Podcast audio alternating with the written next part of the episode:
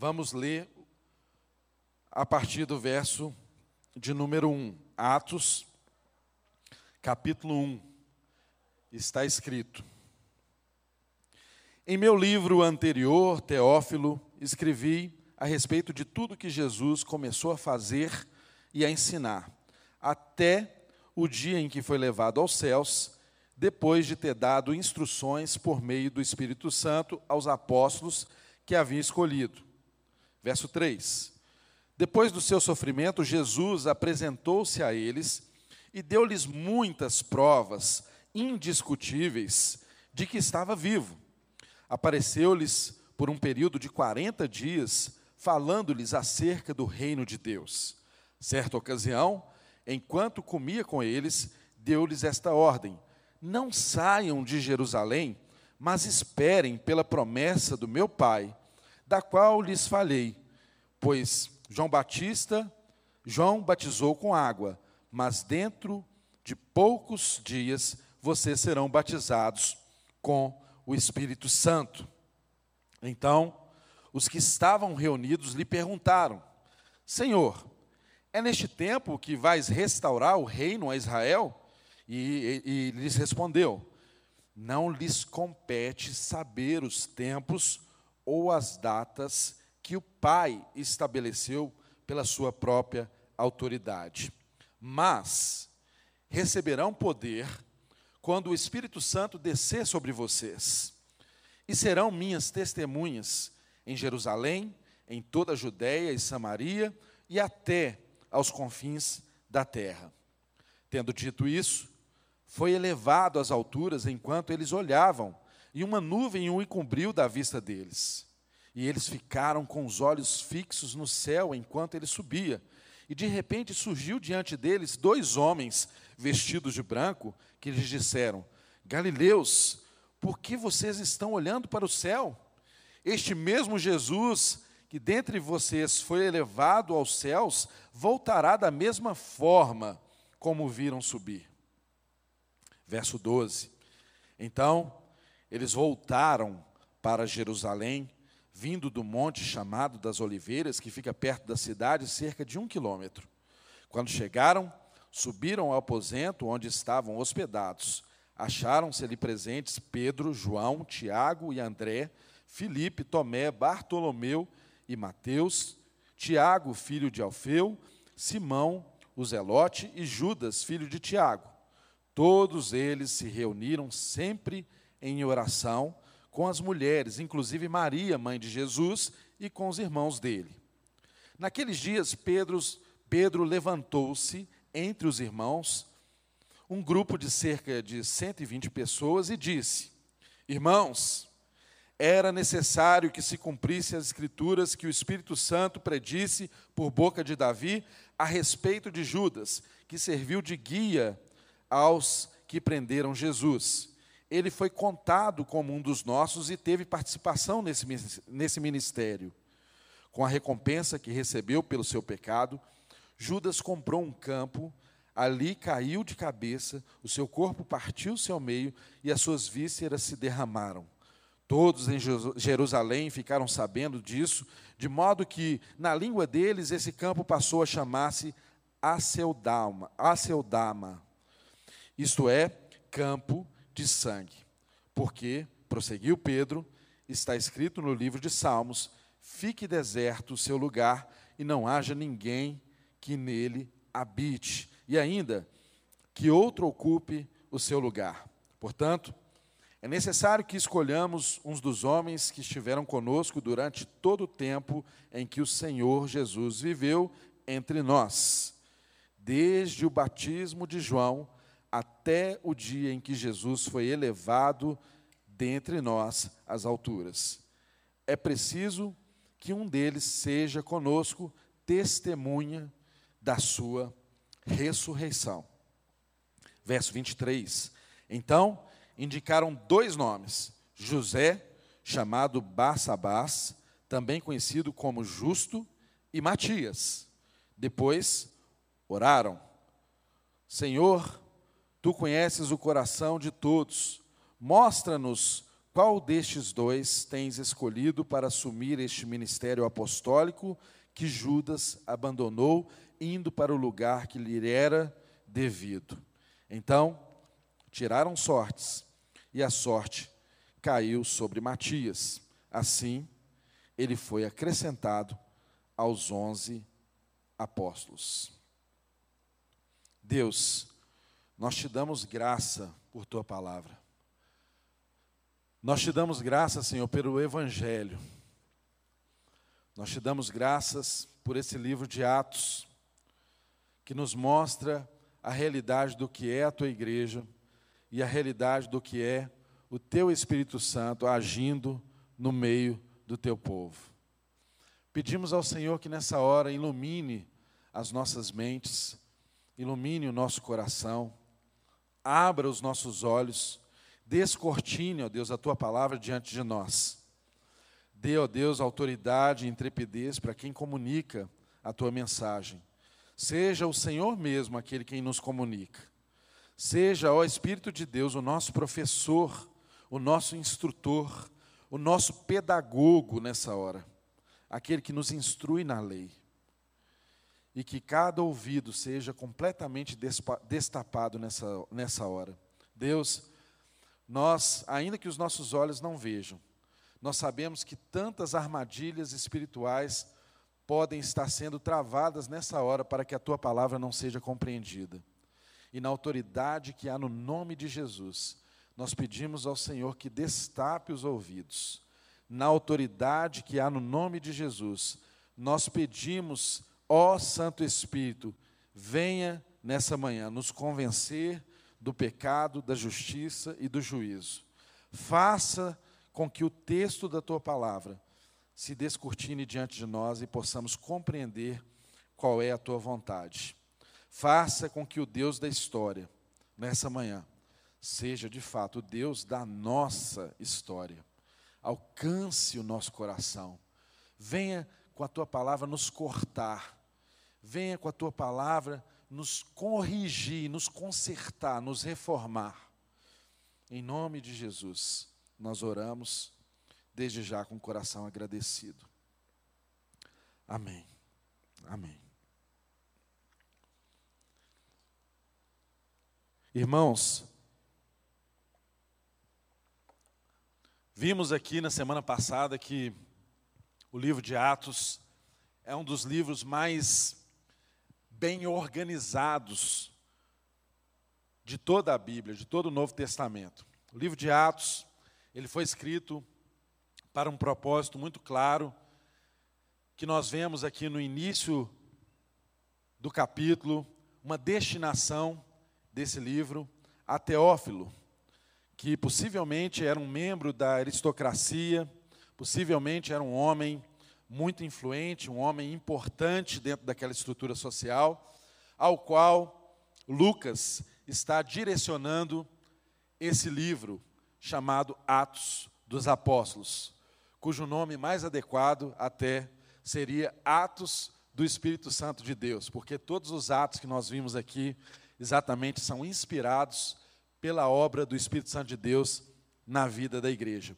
Então nós aprendemos que esse livro ele tinha um destinatário específico, ele tinha um propósito de demonstrar com clareza que a obra do evangelho não era algo que fazia oposição ao Império Romano, não era algo que visava um poder político, que talvez fosse algo que tivesse permeando a mente das autoridades que tinham o controle do império naquela circunstância. Todos nós sabemos que o Império Romano governava a região da Palestina naquela ocasião, e nós sabemos também que o Império Romano tinha uma forma de governo muito interessante, que eles estabeleciam ali as autoridades locais, eles permitiam que a, o governo religioso continuasse acontecendo, e nós sabemos que havia ali um grande conflito e uma grande uh, insegurança das autoridades religiosas diante do Evangelho. O Evangelho, de fato, ele transtorna os poderes constituídos. Não foi diferente naquela época, como não é diferente nos dias de hoje. Sempre que a igreja começa a viver uma realidade que é a realidade do Evangelho, ou seja, sempre em todos os momentos históricos que a igreja experimentou um verdadeiro avivamento, que não era uma histeria coletiva, que não era meramente fazer barulho, apesar de que o avivamento pode nos levar a situações de barulho, não é? Mas sempre que a igreja se posicionou diante da palavra de Deus, experimentou tempos de avivamento, onde o evangelho chega a um transtornar da sociedade. Por quê? Porque o evangelho faz com que tudo ao nosso redor comece a se conformar com a visão do reino de Deus. E de fato, a visão do reino de Deus é uma visão que é antagônica ao reino deste mundo. A visão do reino de Deus, ela faz face ao reino desse mundo. A cultura cristã, como John Stott costuma expressar, é verdadeiramente uma, contra, uma contracultura cristã. Ela vai de encontro aos valores desse mundo. E quando eu digo de encontro, é exatamente ir contra, em conflito. Não é? Muitas vezes nós ouvimos essa expressão ir de encontro e pensamos que ir de encontro é ir ao encontro. Não, ir de encontro é ir contra, é conflito. Quando eu quero dizer que algo é, colabora, que algo inclui, aí eu digo ir ao encontro, mas não é o caso do evangelho diante do mundo. O evangelho diante do mundo sempre é uma mensagem que vai de encontro, que conflita com os valores terrenos. E isso trouxe muita insegurança para aqueles que dominavam a religião, os partidos que governavam Jerusalém, a região, como também para o próprio Império Romano. Então, nós vemos aqui que há um propósito claro de esse livro também servir para apaziguar e trazer uma compreensão adequada do que seria ah, aqueles que estavam transtornando a terra, aqueles que estavam trazendo mudanças no mundo, mas que não tinham verdadeiramente aspirações políticas. Era uma outra espécie de reino como nós haveremos de ver aqui nesse texto de hoje. Então, irmãos, é, é muito interessante eu e você pensarmos que o centro desse livro de Atos, ele está num fato histórico, comprovado historicamente, e que é notório na vida da igreja, que é o chamado Pentecoste esse dia pleno que aconteceu e está relatado aqui no, no capítulo 2 de Atos, de uma forma muito clara. Nós vamos estudar sobre isso na próxima semana, se Deus assim permitir. Então, o principal evento desse livro aqui, que é o pontapé inicial, é o evento de Pentecostes, que é um derramar do Espírito de Deus. Era algo que era uma promessa antiga, uma promessa que os profetas esperavam, que no Antigo Testamento a gente via em todo o tempo, essa expectativa, essa expectação pelo derramamento do Espírito de Deus sobre toda a carne. Isso era algo que é uma evidência de que o reino do nosso Senhor de fato estava estabelecido na terra. Então, tudo que aconteceu na vida e no ministério de Jesus culminou exatamente nesse tempo do derramar do Espírito de Deus. Havia uma expectativa muito grande por, por, esse derramar do Espírito de Deus. A vida de Jesus, a morte de Jesus, a ressurreição de Jesus, a ascensão de Jesus, tudo isso desaguaria onde? Exatamente na principal evidência de que o reino de Deus estava sendo inaugurado, que é exatamente o derramar do Espírito de Deus sobre toda a carne.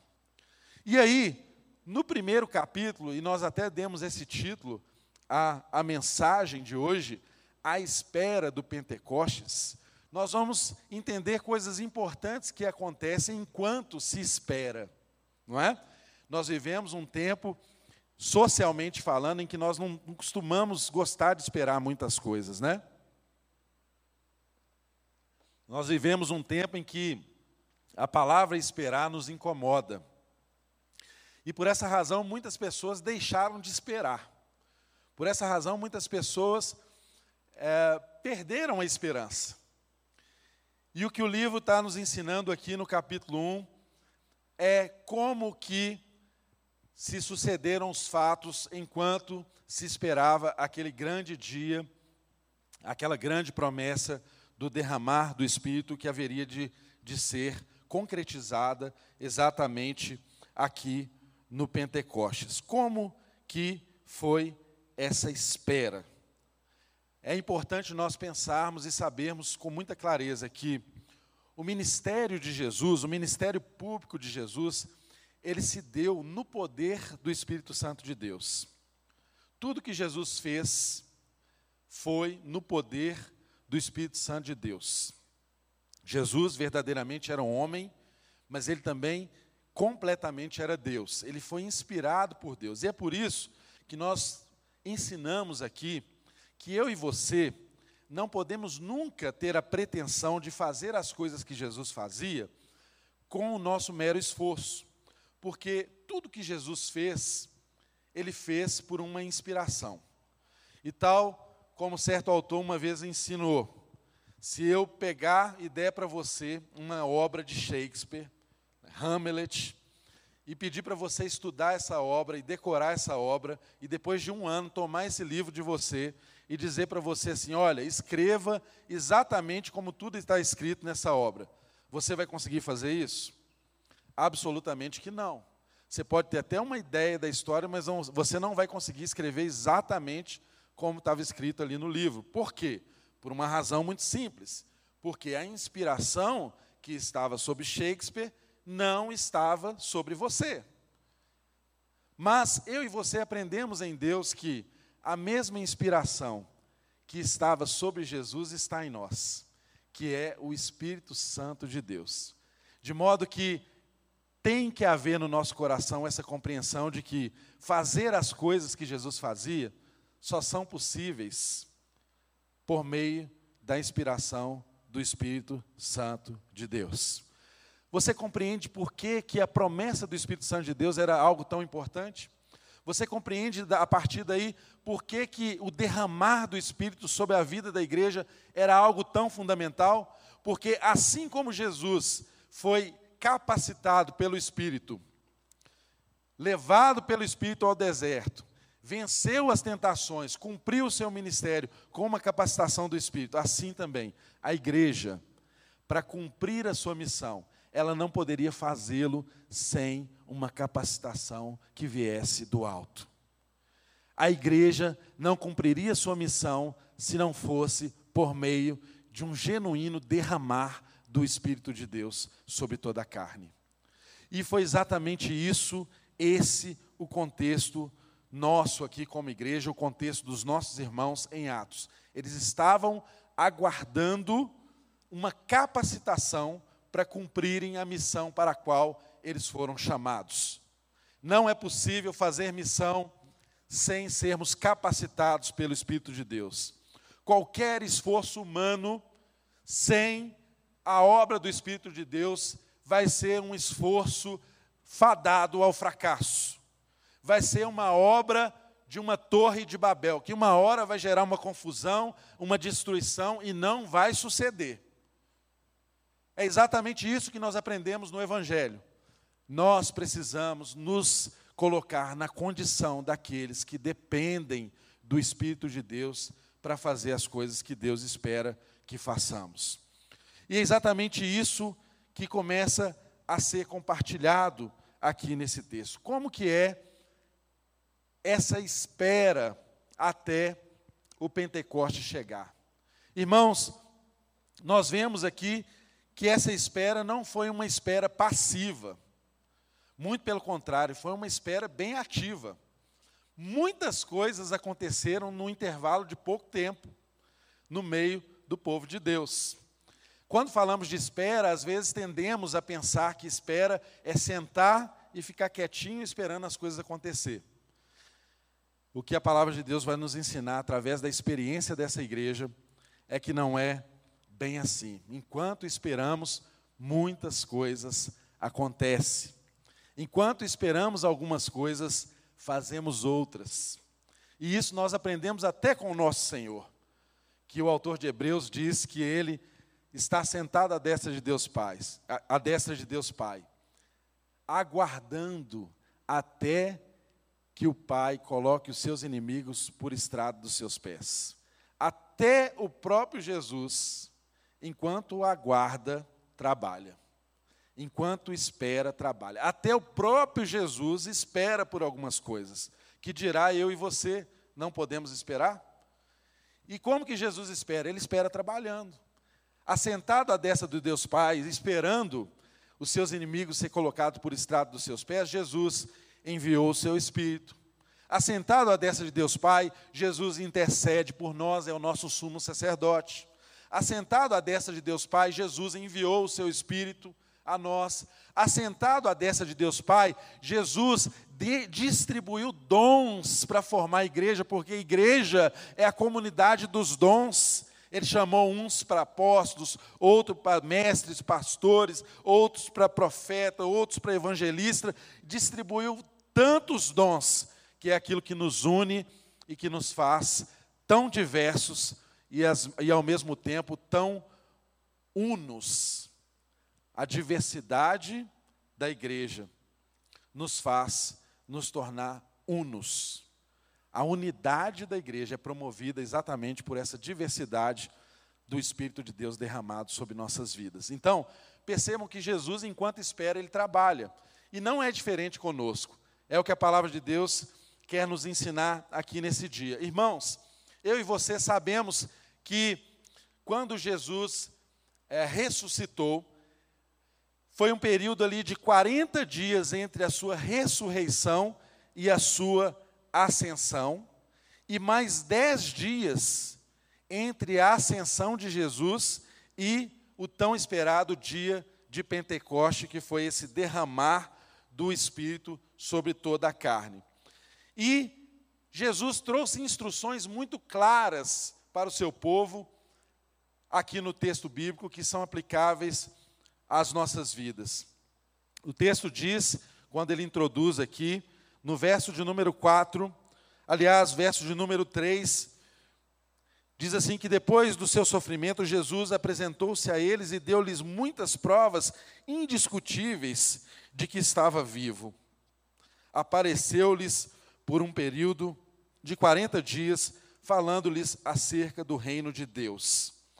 Então, gente, depois que Jesus ressuscitou, nós sabemos pela palavra de Deus que Jesus ressuscitou num corpo.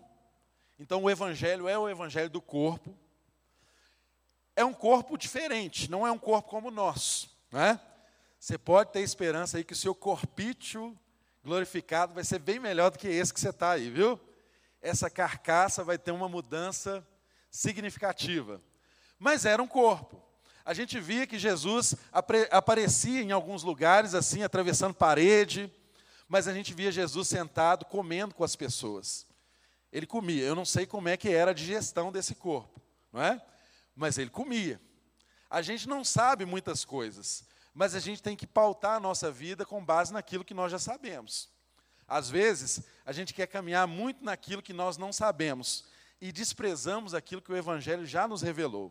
E nós sabemos que, nesses 40 dias, Jesus apareceu para os seus discípulos diversas vezes dezenas, centenas de pessoas testemunharam a ressurreição, não apenas no seu ato de ver o túmulo vazio, mas também de relacionarem com Jesus ressurreto após a ressurreição. E o texto está dizendo que Jesus fazia o que após a ressurreição? Ele ensinava sobre o reino dos céus, sobre o reino de Deus.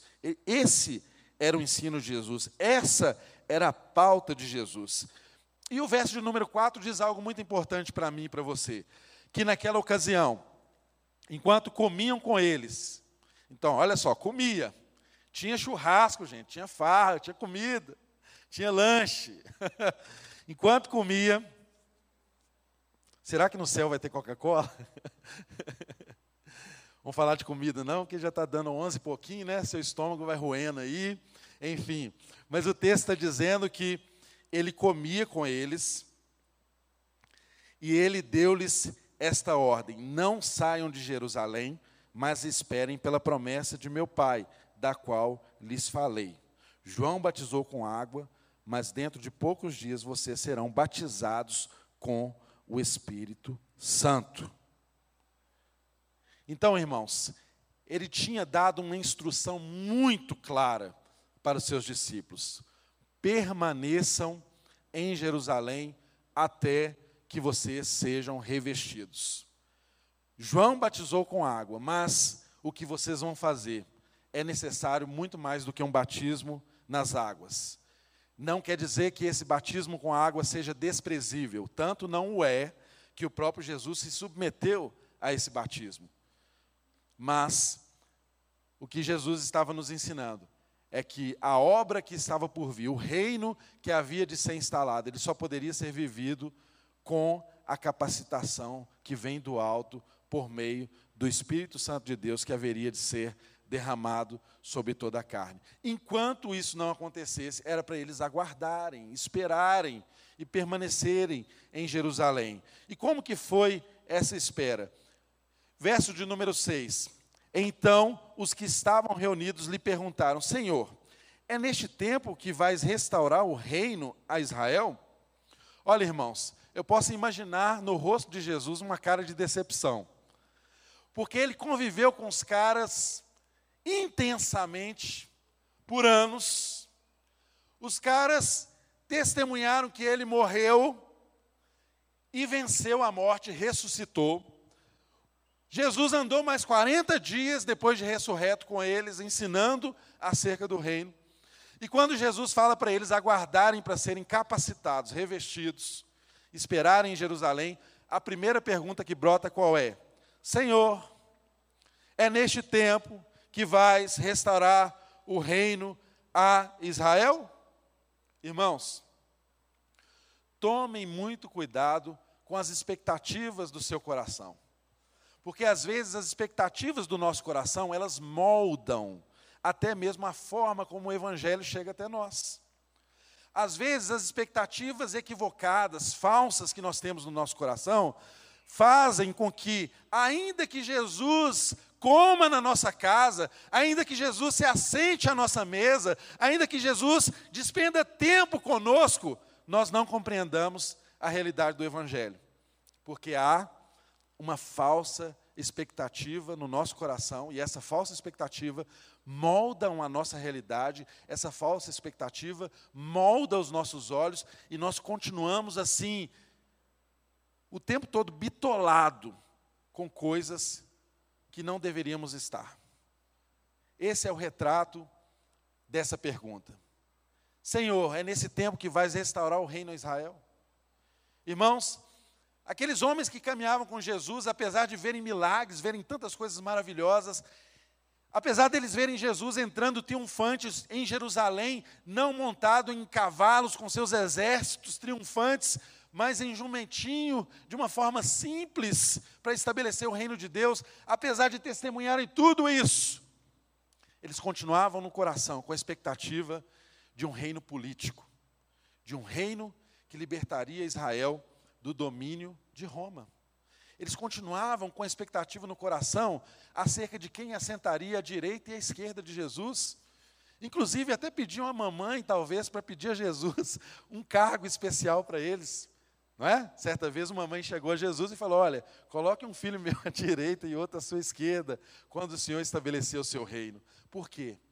Havia uma expectativa errada acerca do que havia de ser o reino de Deus.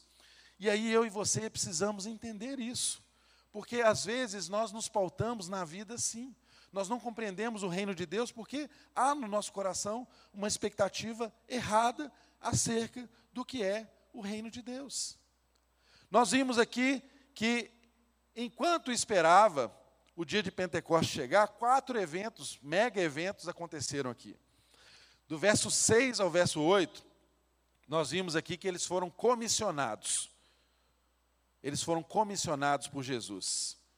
Do verso 9 ao verso 12, nós vimos aqui que eles viram Jesus sendo elevado às alturas, a ascensão de Jesus.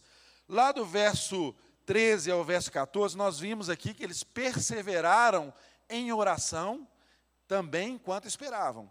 E por fim, nós vimos aqui do verso 21 ao verso 26 que eles tiveram que substituir Judas por Matias. Eles tiveram que completar o time, o colégio dos apóstolos enquanto esperavam. Então, é muita coisa para pouco tempo, não é? Foi muito trabalho para pouco tempo que aconteceu. E nós estamos vendo aqui exatamente isso, que as expectativas do coração poderiam moldar tudo aquilo que haveria de vir para frente. E o que que Jesus respondeu para eles naquela ocasião? Quando eles colocaram essa expectativa para fora. Senhor, é nesse tempo que has de restaurar o reino a Israel? Jesus respondeu o que para eles? Olha, verso 7. Não lhes compete saber tempos ou datas que o Pai estabeleceu pela sua própria autoridade. Ou seja, vulgo, não é da sua conta. Não te interessa saber. Não é isso que vocês precisam saber. Isso não lhes compete. Isso não lhes compete.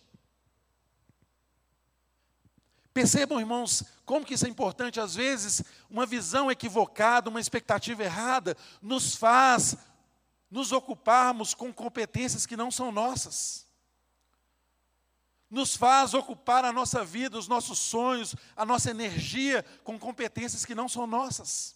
Jesus respondeu objetivamente a eles: olha, isso não é da sua conta, isso não lhes compete. Isso é competência do Pai, é o Pai que sabe isso. E nós sabemos pelas Escrituras que o próprio Jesus deixa claro que nem mesmo ele sabe a hora. O Pai apenas sabe a hora que o filho há de vir. E às vezes eu e você perdemos tanto tempo com leituras, com documentários, com discussões vãs, tentando resolver coisa que Jesus já disse aqui na palavra que não compete a nós. Você quer descobrir a hora que vem. Você quer descobrir os selos, as trombetas. E enquanto nós nos ocupamos com aquilo que não nos compete, nós deixamos de ocupar as nossas competências. Porque Jesus, nesse versículo, muito mais do que responder a eles o que não lhes competia, Jesus disse para eles o que lhes competia. Percebam que o texto diz assim: olha, verso de número 8. Depois de dizer, olha, não lhes compete saber, no verso número 8 ele diz assim: mas, tem na sua Bíblia aí a, a expressão mas, mas é uma conjunção adversativa. Lembra lá da sétima série, quando você estudou português? Conjunção adversativa. Ou seja, ela vai dizer algo que é uma contradiz em parte o que ele disse antes. Mas é uma conjunção adversativa. Olha, não compete a vocês saberem essas datas, esses tempos, essa era. Mas eu quero dizer para vocês o que compete a vocês. Eu quero trazer vocês para um alinhamento com aquilo que Deus deseja que seja da competência de vocês, com aquilo que Deus deseja que seja o olhar de vocês, com aquilo que Deus deseja que seja o que impulsione vocês, com aquilo que Deus deseja que seja o lugar onde vocês reportam a vida de vocês. Ele diz assim: Mas receberão poder quando o Espírito Santo descer sobre vocês, e serão minhas testemunhas em Jerusalém, em toda a Judéia e Samaria e até aos confins da terra.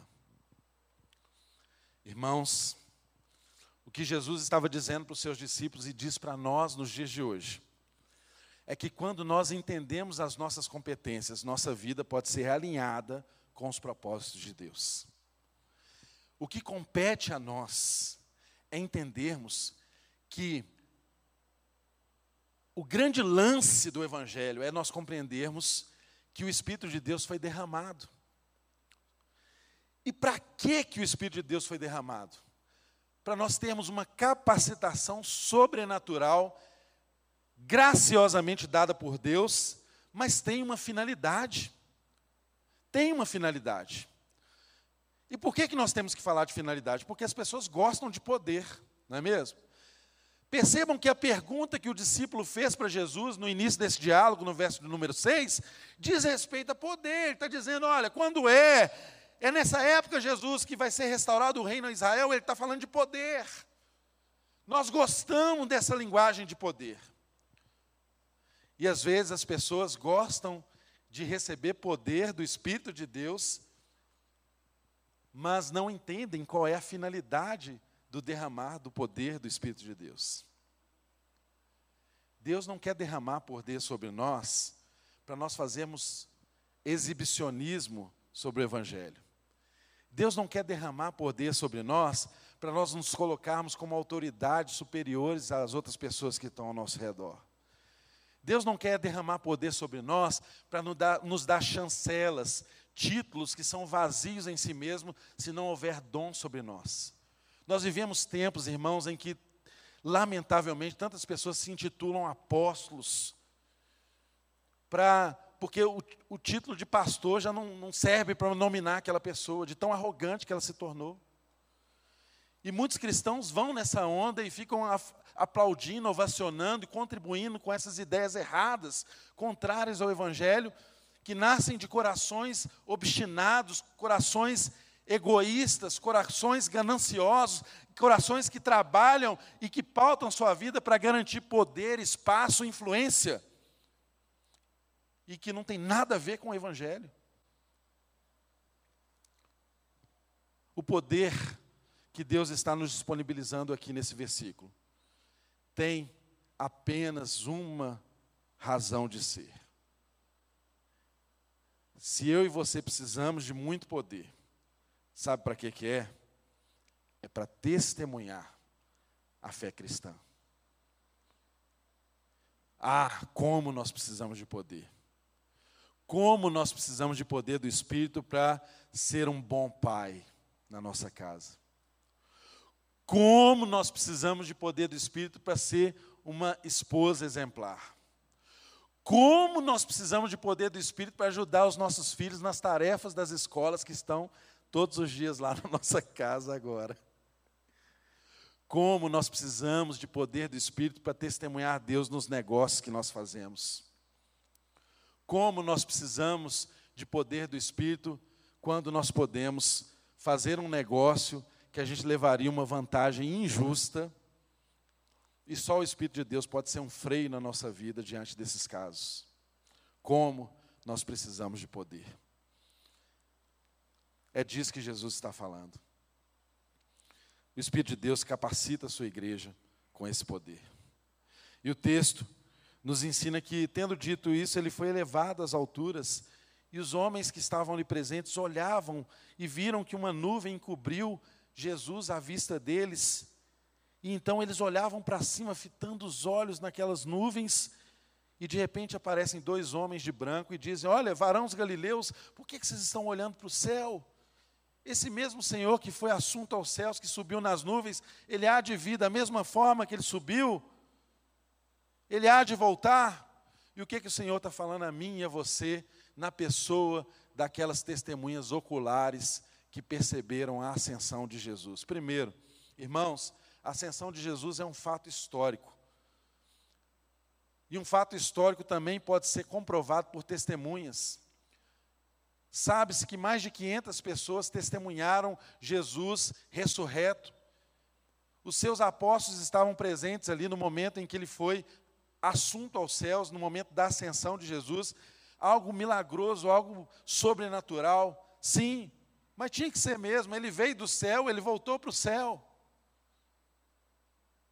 Esse era o propósito de Deus. Agora, quando nós vemos aqui Jesus sendo assunto aos céus, sumindo ali nas nuvens diante dos olhos dos homens, algo nos ensina muito importante sobre o Evangelho aqui. É que aqueles dois anjos advertiram as pessoas que ali estavam e disse para elas: Olha, agora não é hora mais de vocês ficarem com os olhos no céu. Agora os olhos devem estar na terra. Agora vocês não ficam mais com uma expectativa pietista de que as coisas só vêm do alto, de que os prazeres só estão no mundo etéreo, que os prazeres estão só no céu, no porvir. Não. Agora é o tempo de vocês olharem para a terra e fazer espalhar a mensagem de salvação para todo aquele que vocês tiverem oportunidade. Agora é o tempo de vocês aguardarem a vinda do Espírito para que vocês testemunhem o que vocês viram, o que vocês ouviram, o que vocês presenciaram, não apenas em Jerusalém, mas em toda a Judéia, em Samaria e até aos confins da terra. Irmãos, é muito importante eu e você termos exatamente essa compreensão que o texto diz. Porque aqui está uma prova de que nós, como igreja, devemos nos ocupar com as coisas terrenas também. Nós falamos aqui de obras sociais que a igreja está fazendo, e muitas vezes nós queremos abençoar as pessoas e abençoamos as pessoas só dizendo para elas assim: Deus te abençoe. E às vezes a forma de você dizer Deus abençoe seja entregando algo que aquela pessoa precisa, para depois você ensinar o evangelho para ela. O que esses dois homens disseram: olha, vocês não devem mais ocupar as suas vidas olhando para os céus e vivendo uma nostalgia do tempo em que Jesus estava com vocês. O que vocês precisam fazer agora é, com a capacitação do Espírito, olhar ao redor de vocês para toda a terra e viverem aquilo que o Evangelho capacita vocês a viverem. Espalhar as virtudes do reino por todos os lados, por todos os lugares. E o tempo aqui continuou bem agitado, porque enquanto é, tudo isso aconteceu enquanto eles esperavam. E enquanto eles esperavam, o texto diz que surgiu uma situação entre eles ali, que é relatada a partir do verso de número 12, que depois que os anjos disseram isso para eles, o texto diz, verso número 12: eles voltaram para Jerusalém, vindo do monte chamado das Oliveiras, que fica perto da cidade, cerca de um quilômetro. Ou a caminhada de um sábado, algumas versões vão dizer isso, né? porque a caminhada de um sábado, o que era permitido caminhar num sábado era aproximadamente um quilômetro. Então, era a referência de medida que eles tinham né? ao sábado. Vocês sabem que o judeu guardava o sábado e a limitação de de caminhada que eles tinham aos sábados era aproximadamente um quilômetro. E era mais ou menos a distância que aquele monte tinha do outro local para onde eles foram se reunir. E o texto diz que eles voltaram para Jerusalém, vindo do monte, né? E verso de número 13 diz que quando chegaram, subiram ao aposento onde estavam hospedados, e o texto elenca aqui as pessoas que estavam presentes, todo o colégio apostólico lá presente após a ressurreição de Jesus, após a assunção de Jesus, após ele ser assunto ao céu.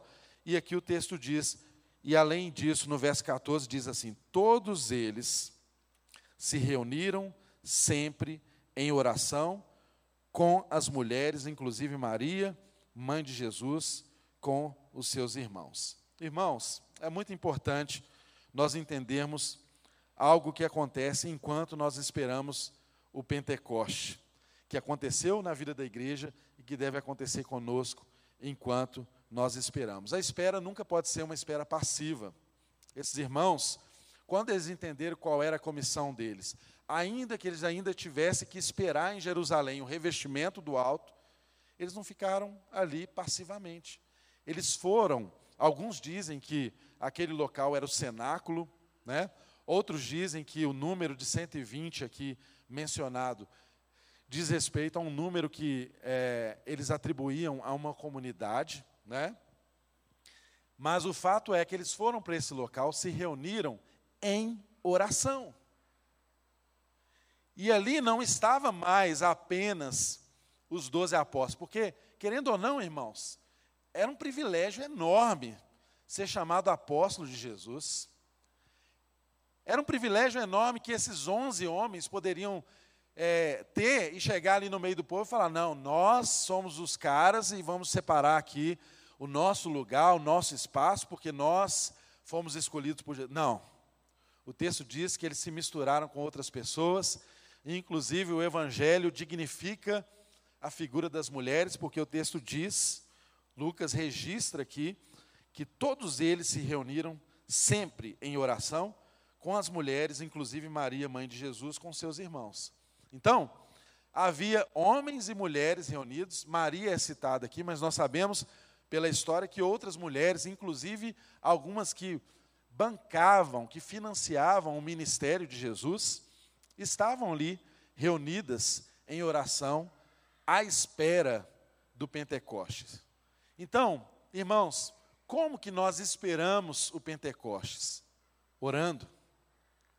Como que a gente espera aquilo que há de vir da parte de Deus na vida da igreja? Orando. Oração nunca é desnecessária, oração nunca é demais.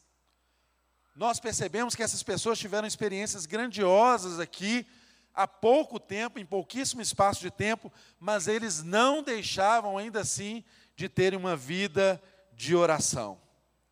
Uma vida de oração. Aqueles irmãos se reuniam exatamente para orar. É isso que nós percebemos aqui no texto. E eu e você temos que considerar isso, que se queremos ser capacitados por Deus, nós precisamos orar.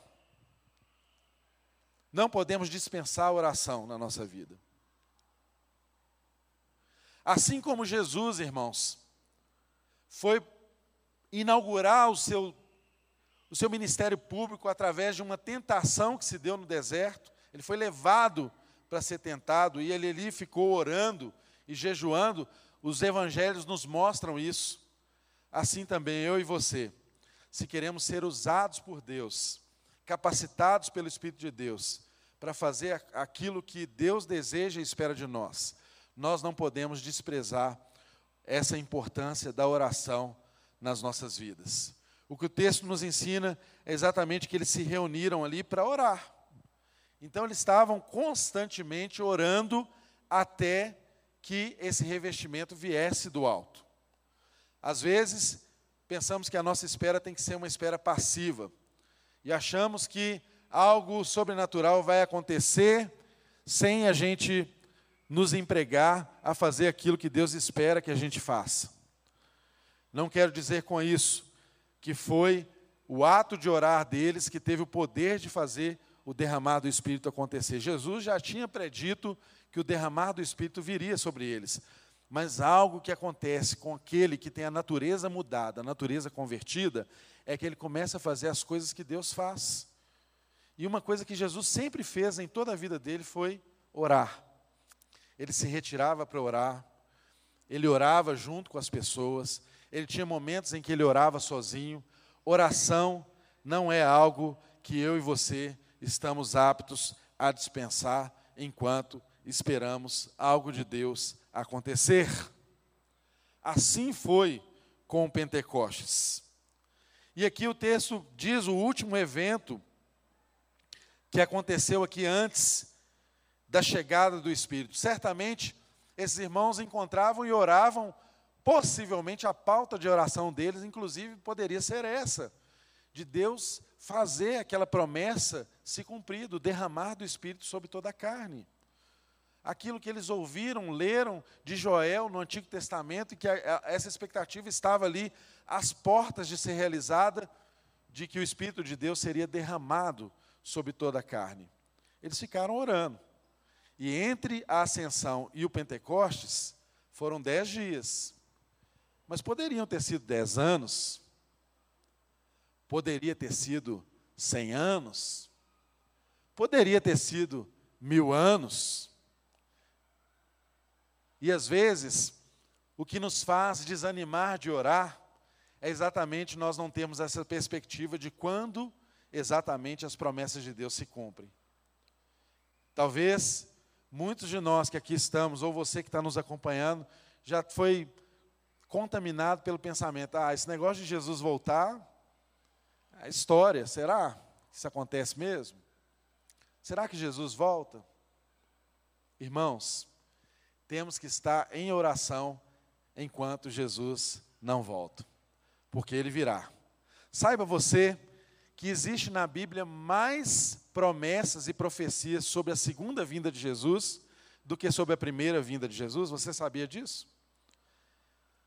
Existe na palavra de Deus mais promessas acerca da segunda vinda de Jesus do que da primeira vinda de Jesus.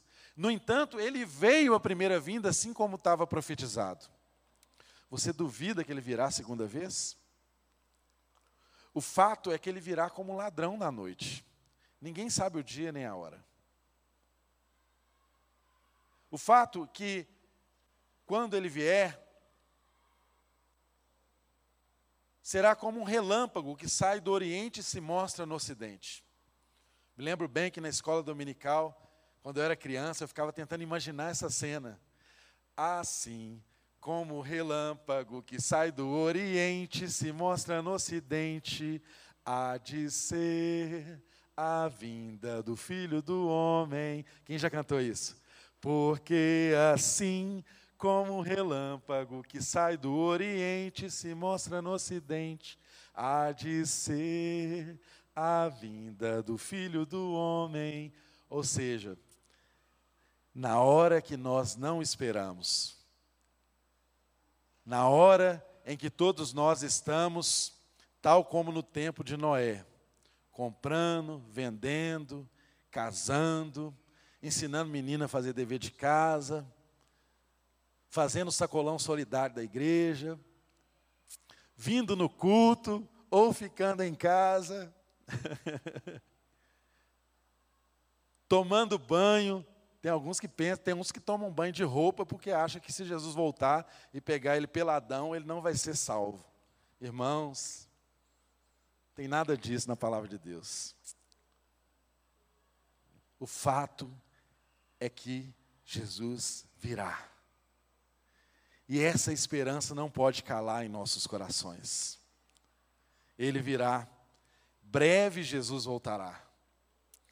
Enquanto isso não acontece, eu e você temos que estar tal como esses irmãos estavam à espera do Pentecostes, em oração, em alerta, cuidando de si, cuidando da sua casa, seguindo as suas ordens e as suas de determinações para o nosso tempo. Porque o revestido do Espírito veio, fomos capacitados. E o que nós temos que fazer como igreja hoje?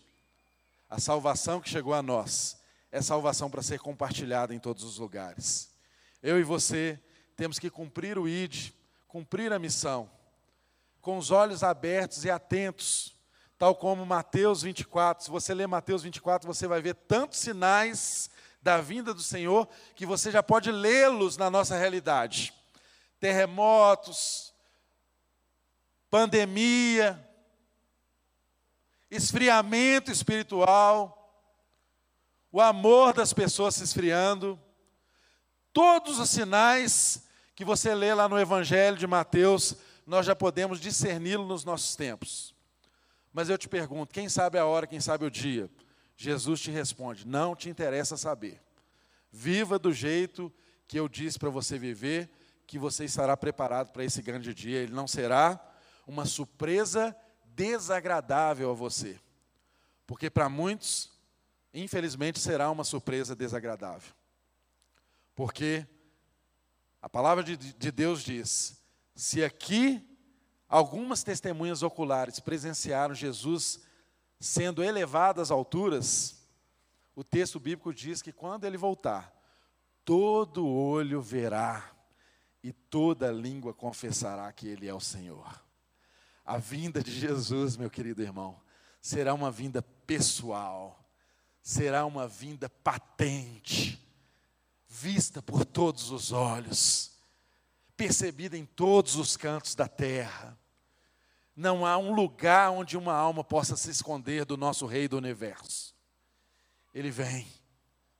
E que eu e você estejamos prontos para essa vinda eu sei que nós passamos dias de tantas lutas e talvez você esteja vivendo um luto tremendo por causa de um familiar que tenha partido no Senhor. Para esse, a vinda já é.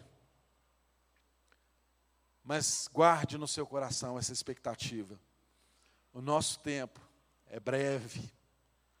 Nosso Senhor vem. Alinhe a sua vida. Coloque as prioridades certas na sua vida.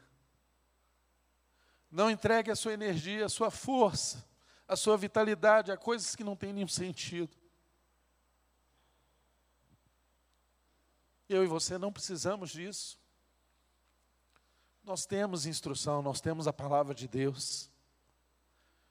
Deus tem nos ensinado o que importa. Deus tem mostrado o que Ele espera de nós. Que o Espírito dele nos conduza a como esses irmãos foram conduzidos. Esperar e viver aquilo que se deve viver enquanto se espera. Porque quando eles foram revestidos do Espírito, nós vamos aprender isso aqui na semana que vem. Foi um revestir pleno, línguas de todas as nações, judeus de todo lugar, de todo canto do mundo. O poder de Deus veio naquele lugar. Eles falavam línguas estranhas, mas tudo traduzido, tudo entendido. E Deus capacitou a sua igreja a cumprir sua missão. Eu e você temos o privilégio de sermos a igreja desse tempo. Nós somos a igreja dos confins da terra. O livro de Atos tem um enredo que mostra exatamente isso, que é a missão descrita nesse versículo central do livro, que é o capítulo 1, verso 8. Sereis minhas testemunhas tanto em Jerusalém quanto na Judéia em Samaria e até os confins da terra. O texto e o próprio enredo da história de Atos mostra o evangelho saindo de Jerusalém, alcançando a Judéia, Samaria e indo até os confins da terra, conhecido naquele tempo que foi onde Paulo chegou com o evangelho em Roma, na região da Europa que nós conhecemos hoje. Até o dia em que esse livro foi encerrado, mas o livro de Atos é o único livro da Bíblia que continua sendo escrito. Não no sentido de que nós vamos acrescentar uma letra a essa palavra, mas no sentido de que eu e você precisamos nunca esquecer de que os atos do Espírito Santo de Deus continuam acontecendo em toda a terra. E eu e você somos chamados a experimentar essa realidade. O texto encerra com os apóstolos escolhendo então mais um apóstolo para substituir Judas, que você conhece a história, precipitou, vendeu Jesus por algumas moedas. O texto mostra dramaticamente como ele comprou um campo. Alguns historiadores e teólogos dizem que, na verdade, não foi ele que comprou, porque ele devolveu, jogou as moedas lá diante do remorso mas que as autoridades religiosas teriam comprado aquele campo, onde ele também precipitou, suicidou-se. E Matias, então, foi lançado sorte, e o texto encerra dizendo aqui que Pedro se levantou e disse que eles deveriam ter um substituto para Judas. Porque há uma simbologia, algo importante, irmãos, que Israel foi constituído em doze tribos. Jesus chamou doze apóstolos. Tem um sentido importante nisso. Eles precisavam completar aquele time. E então o texto diz, para a gente finalizar, que eles indicaram ali dois nomes: José, chamado Barsabás, também conhecido como Justo, e Matias. Interessante. José tem uma vírgula e uma frase que explica uma qualidade dele. Matias só tem Matias e ponto. No entanto, a oração direcionou a Matias e não a José. Eu sei, se você estudar, você vai ver que há várias correntes que questionam também a escolha de Matias como um apóstolo, e alguns dizem que esse apóstolo, na verdade, é o apóstolo Paulo, que teve um encontro com Jesus nós não questionamos o apostolado de Paulo, mas o fato é que alguns questionam Matias porque houve essa passagem bíblica aqui onde Matias foi escolhido e depois nunca mais se ouve falar de Matias. Mas fato é que se todos os fatos que aconteceram fossem registrados na palavra de Deus, o próprio Jesus disse que não haveria espaço no mundo para caber todos os livros. Temos que crer acreditar que a igreja foi conduzida pelo Espírito de Deus e esses homens de Deus são homens inspirados. De modo que eu quero encerrar exatamente com essa consciência a todos nós. Apóstolo como fundamento da igreja, tal como esses, não existem mais, viu? Não existem mais. Uma coisa é eu falar de um ministério apostólico. Uma coisa é eu falar do sentido da palavra apostelo. Apostelo significa mensageiro. Nesse sentido, eu e você somos apóstolos. Nós somos mensageiros da palavra.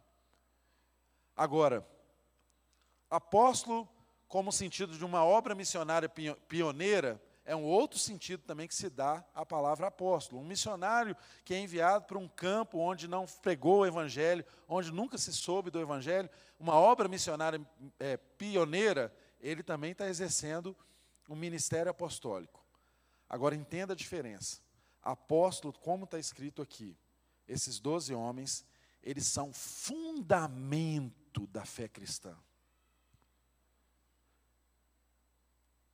Nós vamos aprender um pouquinho depois que eles perseveravam unânimes na doutrina dos apóstolos. Então, qualquer outro apóstolo que se evocar como apóstolo, como fundamento da fé cristã, o que ele está exigindo de mim e de você é que nós perseveremos na doutrina dele. E não tem espaço bíblico para isso mais. Isso já está encerrado. Compreende? Isso está acabado. Esses apóstolos são fundamentos da fé cristã e foram inspirados para esse fim.